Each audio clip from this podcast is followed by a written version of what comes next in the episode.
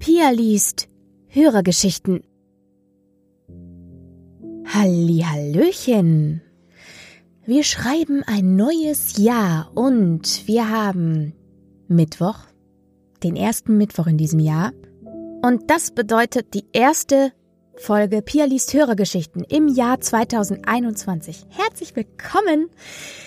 Ich möchte einmal sagen, auch herzlich willkommen an alle, die jetzt neu hier gelandet sind.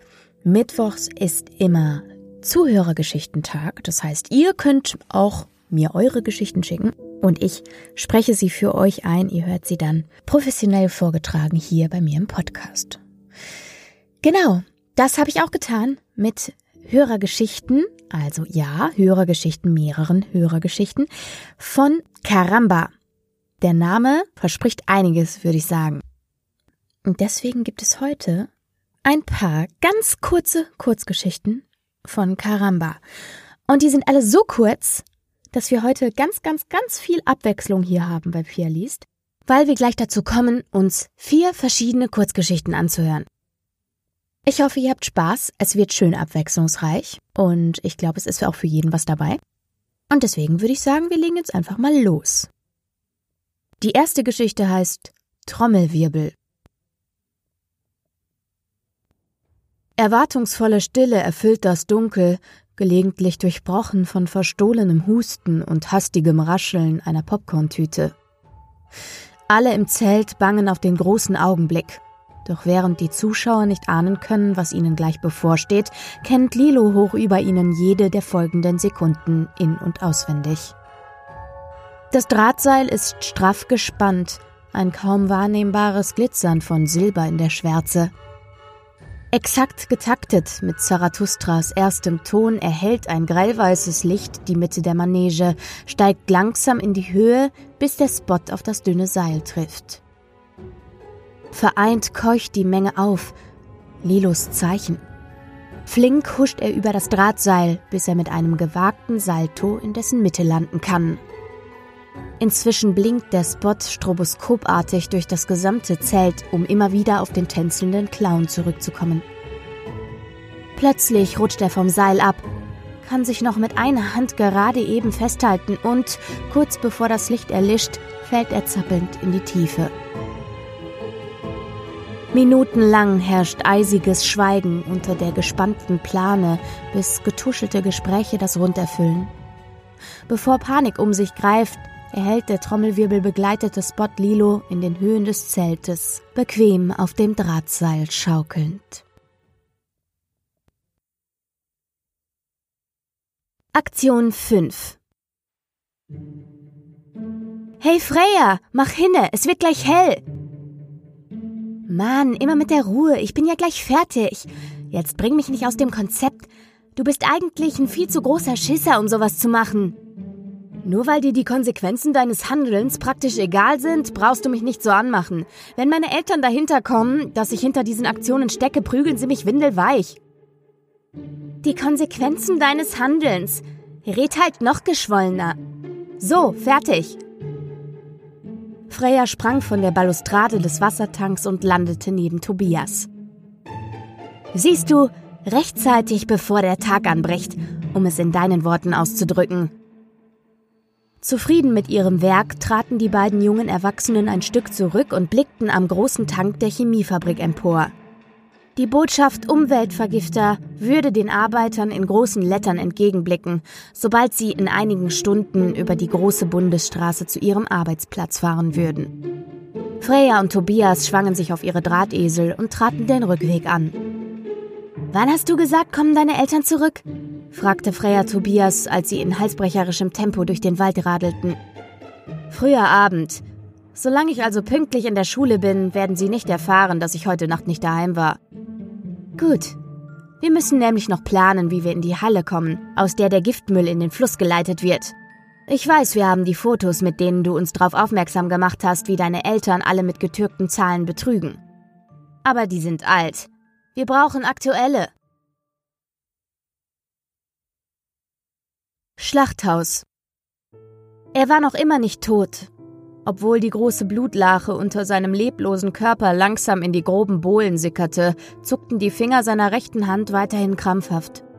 Es schien beinahe, als wollte er sich in den breiten Ritzen zurück ins Leben ziehen. Der schmächtige Kerl war um einiges zäher, als sie angenommen hatte. Eilig rannte sie in die angrenzende Kochnische und zog ein monströses Hackebeil aus einer der Schubladen des wackeligen Buffets. Ihr Urgroßvater hatte es einst geschmiedet und noch immer tat es seine Dienste hervorragend. Plötzliche gurgelnde Geräusche ließen sie alarmiert herumwirbeln. Diesem elendigen Halsabschneider war es doch tatsächlich gelungen, sich aufzustemmen. Nun kroch er mit wutentbrannt blitzenden Augen auf sie zu. Seine Versuche zu sprechen endeten erneut in diesem widerwärtigen Gurgeln, doch er gab nicht auf, bewegte sich Elle um Elle auf sie zu und entwickelte dabei eine ungeheure Präsenz, die sich langsam in der schäbigen Hütte ausbreitete. Erschrocken sprang sie ein Stück zurück, erlangte jedoch kaum eine Sekunde ihre Kontenance zurück. Mit einem entschlossenen Ausfallschritt schwang sie das Beil hoch über ihr Haupt und hieb dem Kriechenden in einem Schlag den Kopf vom Hals. In der dämmerigen Hütte war es wieder still. Eine zierliche Gestalt huschte geschäftig um den Leichnam herum, öffnete die Bauchdecke, deren Inhalt klatschend in einem rostbraun gefleckten Eimer landete, zerteilte den Körper fachmännisch und brachte die Einzelteile zum Trocknen in den Dachstuhl des schiefen Häuschens. Der Sheriff würde wie immer nicht danach fragen, woher das Fleisch in seiner Suppe stammte, und keiner hatte je die dunklen Flecken auf dem ausgetretenen Holzboden oder die Schädelknochen in der Jauchekneipe des Nachbarn bemerkt. Wiedergeburt. Sir, es ist Zeit. Zeit. Zeit für was genau? Schlagen Sie die Augen auf. Nur keine Angst. Vorsichtig schlug er die Augen auf. Es war nicht ganz einfach. Sie waren verklebt, wie die eines Neugeborenen. Das grelle Licht der OP-Lampe empfing ihn. Wieso zum Henker ein OP-Saal? Ich bin doch kerngesund. Aha, sehen Sie. Ein schlanker Hühne streckte ihm lächelnd eine Hand entgegen, die er verwundert schüttelte. Jetzt kann ich Sie endlich richtig begrüßen. Willkommen zurück. Willkommen zurück? Wo bin ich denn gewesen? Wie ich sehe, scheinen Sie nicht so ganz auf der Höhe der Zeit zu sein. Was ist das Letzte, an das Sie sich erinnern? Er überlegte. Ich sitze im Auto und fahre aus der Auffahrt, die zu meinem Haus führt, auf die Straße. Glaube ich. Seine Stimme klang, als hätte er sie jahrelang nicht genutzt. Ein kaum hörbares Krächzen, das in dem großen Raum seltsam hohl klang. Gut, das bedeutet zumindest, dass Sie keine Gedächtnislücken haben. Aber dieser Tag, an den Sie sich erinnern, ist heute exakt 13 Jahre her. So, das war's für heute. Ich sagte ja, kurz und knackig und ich finde immer einen netten Plot-Twist am Ende. Vielen Dank, liebe Karamba, das äh, hat mir viel Spaß gemacht. Überhaupt machen mir eure Hörergeschichten meistens sehr viel Spaß, weil es einfach total schön ist, dass ihr sie mir anvertraut und ich freue mich einfach riesig.